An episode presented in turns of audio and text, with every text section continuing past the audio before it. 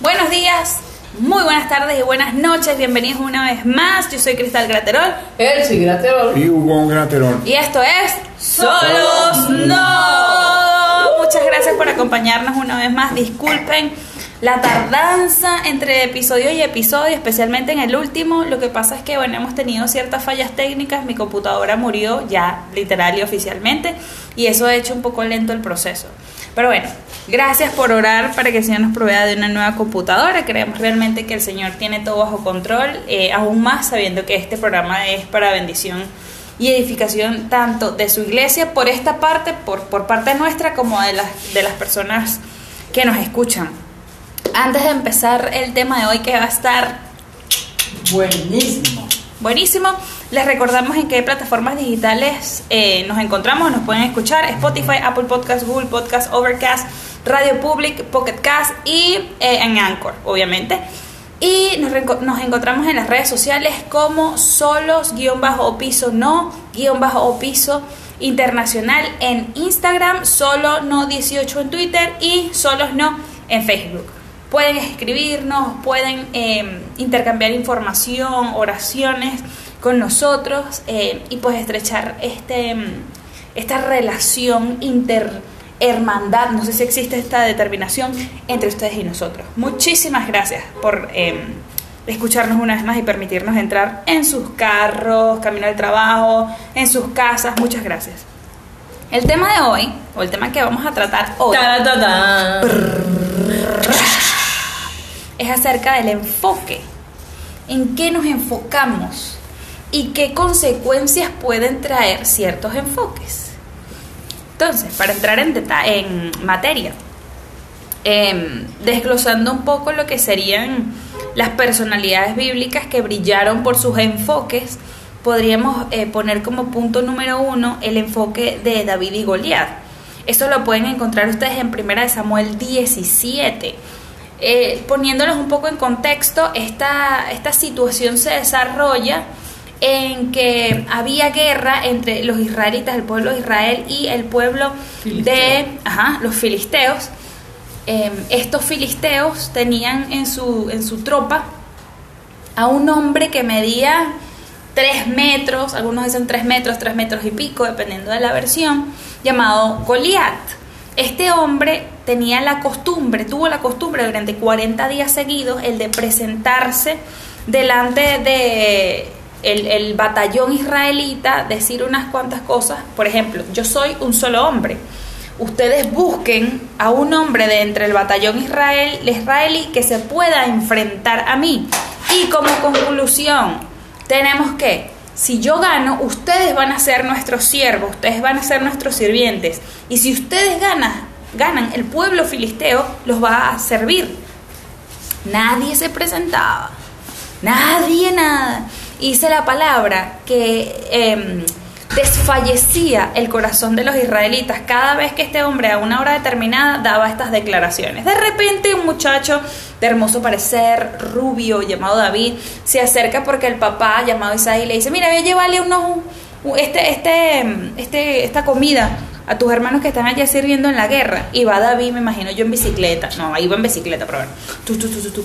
Llega la, a, la, a la tropa y le dice, bueno, ¿qué pasó y tal? Así como un muchacho, ¿qué es lo que pasó? Entonces resulta ser que uno de los de los soldados le dice, no, que hay un tipo que nos está amenazando todos los días y nos dice esto y esto y esto y esto. Y ellos describen a Gedeón, ay, perdón, a Goliat como un hombre eh, inmenso. Y entonces ahí también pueden ustedes leer las descripciones que, que mm, hacían de Goliat. No, Goliat es esto y es lo otro y es aquello. Tenía una altura de seis codos y palmos y traía un casco de bronce en su cabeza, llevaba una cota de malla, o sea, el tipo era impresionante, ¿no? Entonces, David se enfoca es, ok, gracias por decirme esa información, pero lo vemos, por ejemplo, en el versículo 26 del mismo capítulo 17. ¿Qué harán al hombre que venciere a este filisteo y quitare lo propio a Israel? Entonces, en el 25 se lo habían, se lo habían re- respondido. Él dice, bueno, al que venciere, el rey le enriquecerá con grandes riquezas y le dará a su hija y eximirá de tributos a la casa de su padre en Israel.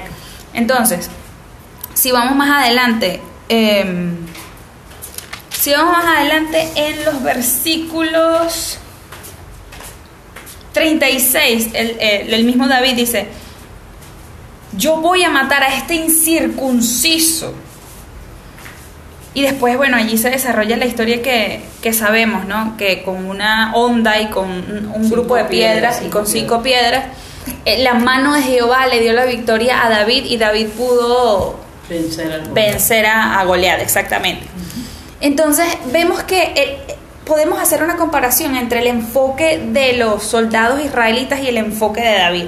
Los soldados israelitas se enfocaron en el temible, la temible declaración que hacía este hombre de seis codos de altura, con estas características tan feroces. El mismo, en el mismo versículo 33, eh, el rey Saúl le dice, no podrás tú ir contra aquel filisteo para pelear contra él, porque eres solo un muchacho y él un hombre de guerra desde su juventud. Entonces vemos el concepto que tenía Saúl de Goliat y de David. Pero David se enfocó, fue, no, este es un incircunciso filisteo que está provocando a las filas del pueblo de Israel, cuyo Dios es Jehová de los ejércitos. Amén. Y por ese enfoque, David logró apoderarse aún antes de la batalla, de la victoria que el Señor le había dado. También podemos ver otro enfoque, por ejemplo, en Génesis, cuando el Señor le da las instrucciones a Noé para que realice un arca, sabiendo que nunca había llovido en la tierra. Noé tuvo esta precisión, este enfoque de, bueno, ok, tú me dices que va a llover, va a llover. Tú me dices que hago un barco inmenso llamado arca, lo voy a hacer. Y no duró 3, 4, 5 días, duró 120 años en realizarlo.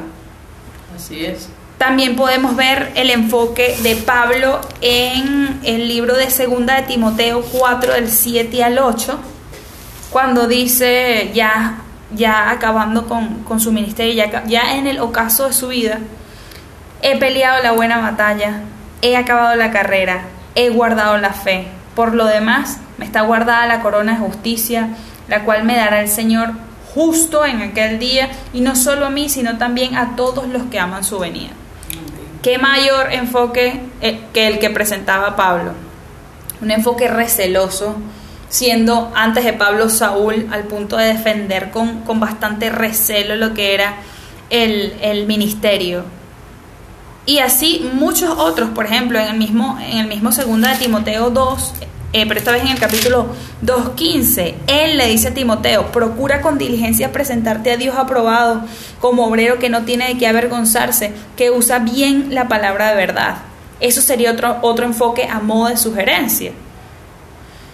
Uno de los, de los enfoques también que más corazones ha tocado es aquel que se encuentra en el capítulo de Marcos 2, eh, 3, 5 y luego saltamos al 11.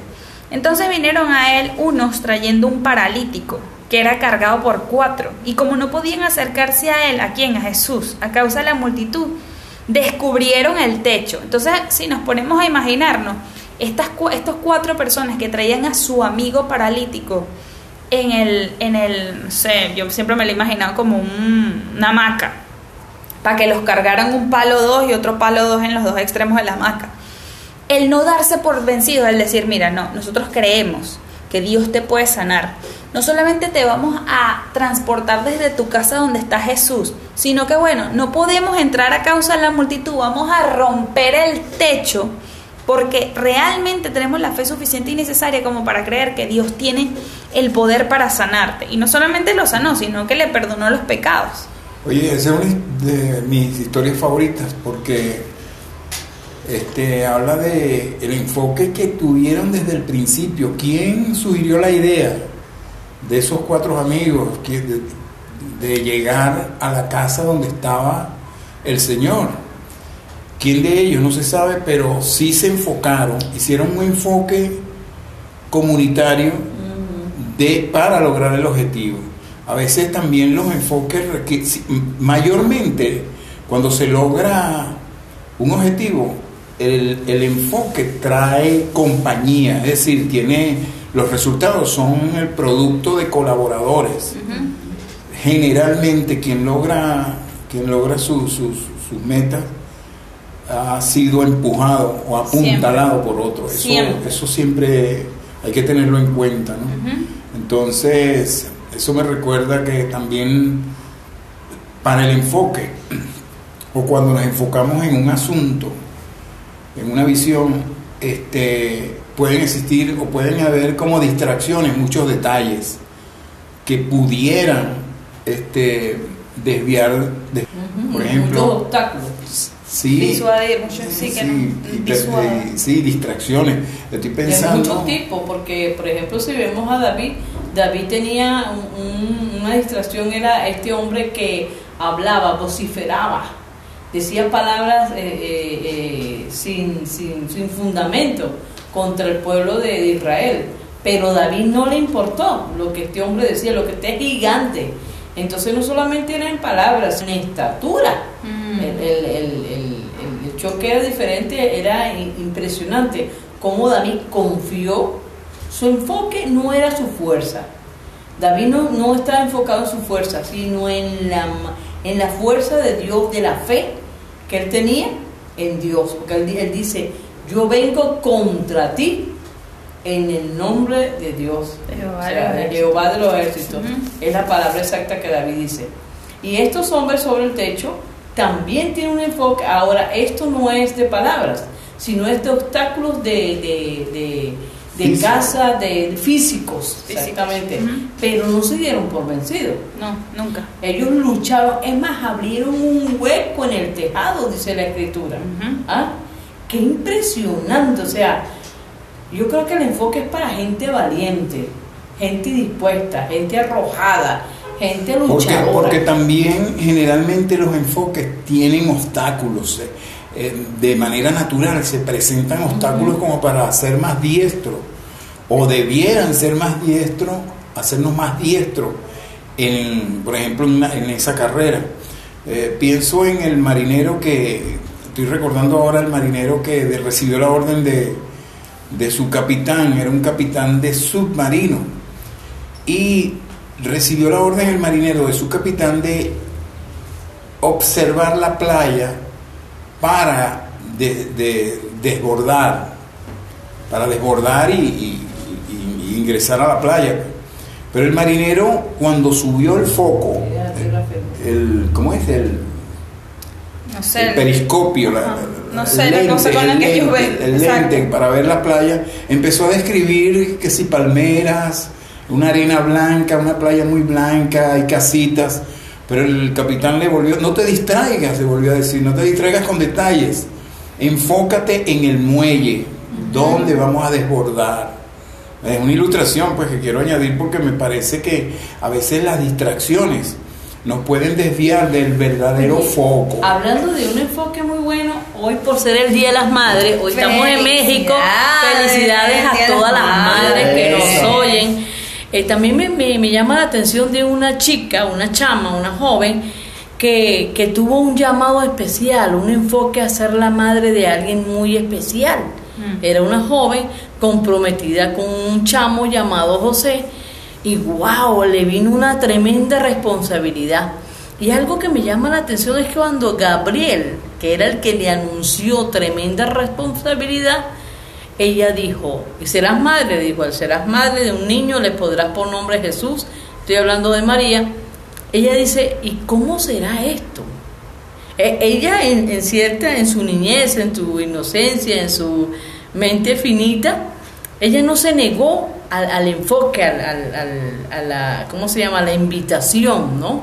Sino que ella preguntó, ¿cómo será esto?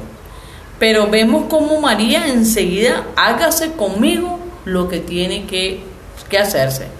Pero el, el- ahora, los obstáculos que María tenía era algo social, señores Moral, social. moral, social, que mataban a las chicas cuando hacían Adulterio. adulterio, fornicaban con, con sus eh, o maridos y eso. Pero ella, en su enfoque, imagínense nada menos y nada más, esta chica tan joven, con una palabra de matrimonio a un hombre eh, respetuoso como José, y ella se enfocó. O sea, ella dijo, bueno, aquí estoy. Eh, pase lo que pase, voy a ser parte de esta historia tan esta historia tan hermosa que todos conocemos. Entonces vemos aquí que el enfoque de María es vamos a darle, pues. o sea, yo lo estoy hablando en términos venezolanos, pues vamos a ponerle corazón a esta misión. Y yo creo que cuando uno tiene ese enfoque así, no importa la edad. Si, ya- si vemos a Jeremías, que es un profeta, también era joven, y mira, estaba enfocado en lo que Dios quería. Sí. Samuel también fue llamado, eh, Ana, que no podía tener hijos. O sea, e- es, algo maravilloso, de verdad, lo del enfoque. Sí, y ahorita, ahorita estás hablando y me, me vino a la mente la diferencia de enfoques que hubo entre los espías que fueron a Canaán. Muy bueno eso. Cómo era el enfoque que tuvo, que tuvo. Caleb y, mm, Josué, contra los otros diez. Sí, sí. ¿Cómo veía Josué y Caleb al pueblo que estaba de manera... A Jericó. ¿No era Jericó? No, al pueblo, a Canaán. A Canaán. Ellos fueron a, a Canaán. sí. Entonces, ¿cómo veían a los habitantes que estaban en Canaán, Caleb y Josué? No, hombre, esos son como pan caliente, chicos. El Señor ya nos ha entregado ese ese pedazo de tierra, Él nos lo, Él nos lo juró a, nuestro, a nuestros antepasados. ta, ta, ta, Nuestro ta, padre. ¿Y qué fue, cómo, fue, cómo fue el enfoque que tuvieron los otros diez? No, son, ellos somos como, como langostas. Ellos son inmensos, son hombres inmensos. Nos van a Nos van a, sí, nos van a matar en un 2x3. Entonces eso contaminó el corazón del, del Del pueblo israelita. Entonces también podríamos decir que existen ciertos enfoques de otras personas que pueden alterar nuestro enfoque si nosotros lo llegamos a permitir. Así es.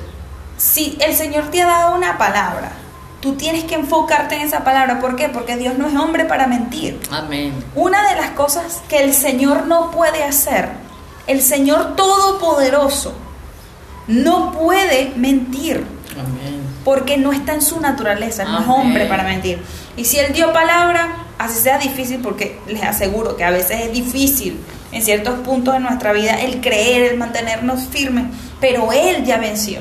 Amén. Y si Él venció, entonces vamos a mantenernos firmes Así es. independientemente de cuál sea el enfoque de otro, si el Señor, si nuestro enfoque es ese, porque el Señor nos lo dio, hay que ir en pos de.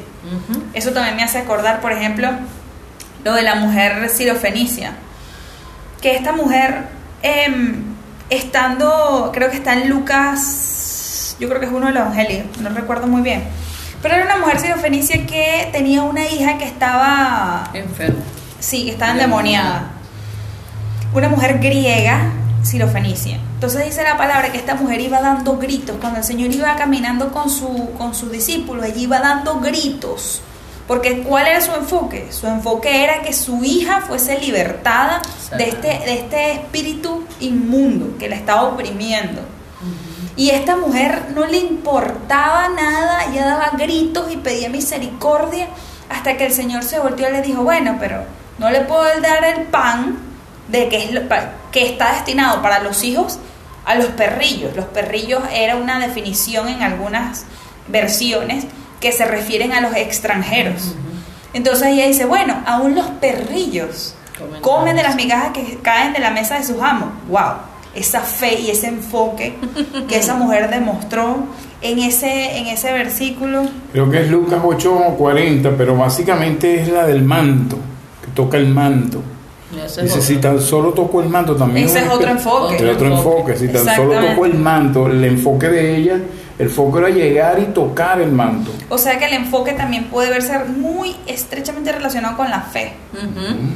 Claro, tú inicias una carrera es por fe de que tu visión es un día graduarte, pues por ejemplo el caso de tu carrera, tú tienes una fe de que el enfoque te va a llevar a obtener el, el Exacto. título. El enfoque trae consigo un resultado. Ah, exactamente, entonces te requiere de fe, pues en el caso que estamos tratando, como se refiere a las cosas espirituales, estamos tomando estos personajes, pero definitivamente el enfoque está en lo secular también, para la vida diaria. Eh, los cursos que hacemos, los hacemos con... Cuando uno se casa, Exacto, uno con el ánimo de mejorar la vida mejorar, a diaria. tener un hogar, a, a luchar, qué sé yo. Todo en la vida es parte de un enfoque, mis hermanos. Así es, y los ejemplos bíblicos, bueno, son numerosos. Estoy recordando también a Pablo cuando dijo, una cosa hago, prosigo a la meta, al premio del supremo llamamiento. Es decir, estaba enfocado Exactamente. en, la meta, pues, en, llegar a, a, la meta, pues, por medio del llamamiento que el Señor le había hecho. exactamente. Entonces, eh, en este caso, Filipenses 3, eh, una cosa que, que, aprendemos de ahí, que aprendo, pues, es la de la sinceridad. Muchos enfoques requieren de sinceridad en los planes, los recursos que tengo, ser sincero y decir, bueno, esto es lo que tengo. Por ejemplo, Pablo dice, no que lo haya alcanzado ya, ni que sea perfecto. Ese, ese, tipo de sinceridad, oye, da resultados a la larga. tu enfoque no es fantasía, no está alimentado por una ilusión, este, digamos, desmedida. Eh, tienes los pies estás pisando tierra, dice, bueno, eh, esto es lo que tengo, con esto cuento. Exactamente. Em, y así también, si nos vamos al plano secular, eh, compensándolo hasta cierto punto para darle como una otra página, además del espiritual, existen muchas personalidades políticas, deportivas, que han tenido un enfoque y han cambiado las historias de países por tener esos enfoques, obviamente, muchos. Por ejemplo, está muy en boga el, enfoque, la carrera tan minuciosa o prácticamente intachable que tuvo Michael Jordan. Michael Jordan presentó un enfoque a nivel deportivo impresionante que traspasó generaciones y traspasa generaciones. Eh, exacto, exacto. Exacto, fue un hombre que se trazaba un objetivo de, bueno, voy a hacer, voy a, voy a ganar seis, seis campeonatos. Em, además de eso, voy a desarrollar mi propia línea de, de zapatos deportivos y esto. Hay personas que tienen un enfoque súper impresionante y con eso traen consigo resultados súper impresionantes también. Em, pero volviendo al tema del enfoque en el plano espiritual, que es el que trasciende a la eternidad, creo que el enfoque de los enfoques se encuentra, y si ustedes me acompañan en sus Biblias, en Lucas 9, 21. Lucas 9, 21. Eh, vamos a darle el 22. Y eh, Mateo 16, 22. Mateo 16, 22 dice, entonces comenzó Jesús a declarar a sus discípulos que era necesario ir a Jerusalén y padecer mucho ante los ancianos de los principales sacerdotes y de los escribas y ser muerto y resucitar al tercer día. Entonces vamos a ver cuál era el enfoque, cómo el Señor plasma su enfoque. Entonces Pedro, tomándolo aparte, comenzó a reconvenirle diciendo, Señor, ten compasión de ti en ninguna manera esto te acontezca. Pero él, volviéndose a Pedro, le dijo, quítate delante de mí, Satanás. Me eres tropiezo porque no pones la mirada en las cosas de Dios, sino en la de los hombres. ¿Cuál era el enfoque del Señor? Las cosas de Dios. Desde Isaías, desde el principio, desde cuando la caída del hombre cuando el Señor le dice, empieza con la, profecía de que, bueno, la serpiente en Génesis te herirá, te herirá en, el, talón, pero tú le matarás la cabeza de tu simiente. Es decir, ahí está dando la promesa de alguien que va a nacer en la estirpe humana, que va a poderle dar la oportunidad de eternidad al hombre. Para eso necesitaba pasar por este, por este objetivo. ¿Cuál era, cuál era la conclusión? De la estadía del Señor en la tierra. Morir por nosotros porque la paga del pecado es muerte. Pero ¿qué pasa? Nosotros somos un Pedro. Yo creo 100% que si nosotros hubiésemos estado en esa situación, también le hubiésemos dicho lo de Pedro. ¿Por qué? Porque eh, eh, Pedro amaba al Señor. Y le dolía que el Señor dijera eso, mira, yo voy a morir, pero tranquilo, yo voy a resucitar voy a pasar un momento bastante duro, duro, para que puedan ser salvos todos los humanos de la tierra a través de mi sangre derramada en la cruz. Pero el objetivo es que todo el mundo va a ser salvado. Entonces, claro, el Señor se reenfoca y dice, ya, apártate de mí, Satanás. No, no, no, no, no, mi enfoque es cumplir con el objetivo. Y eso es lo que vemos en Lucas 21, el 22. Es necesario que el Hijo del Hombre padezca muchas cosas y sea desechado por los ancianos, por los principales sacerdotes y por los escribas, y que sea muerto y resucite al tercer día. Cuando el Señor mostró este enfoque tan impresionante, al punto de ser, de salvarnos a nosotros, ¿cuál es el resultado? Nosotros hoy. El que ustedes y nosotros estemos aquí hablando esta poderosa palabra, siendo un libro de bendición, siendo un libro de tal nivel espiritual que si leemos esto mañana ya no va a tener el mismo, la misma, el mismo enfoque, por así decirlo.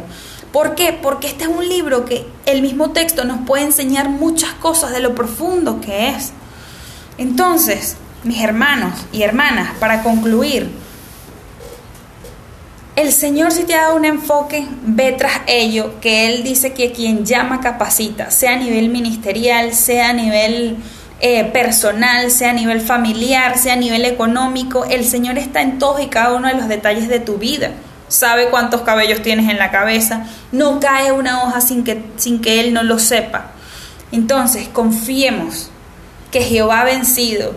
Como dijo Pablo, prosigamos a la meta, prosigamos a la meta, que Jehová es el que va a estar allí esperándonos para celebrar las bodas conjuntamente con el Cordero. Muchísimas gracias por, por em, acompañarnos una vez más. Gracias por escucharnos, gracias por compartir, gracias por acompañarnos. Que el Señor sea bendiciendo a cada uno de ustedes. Así sea. Hasta una próxima ocasión.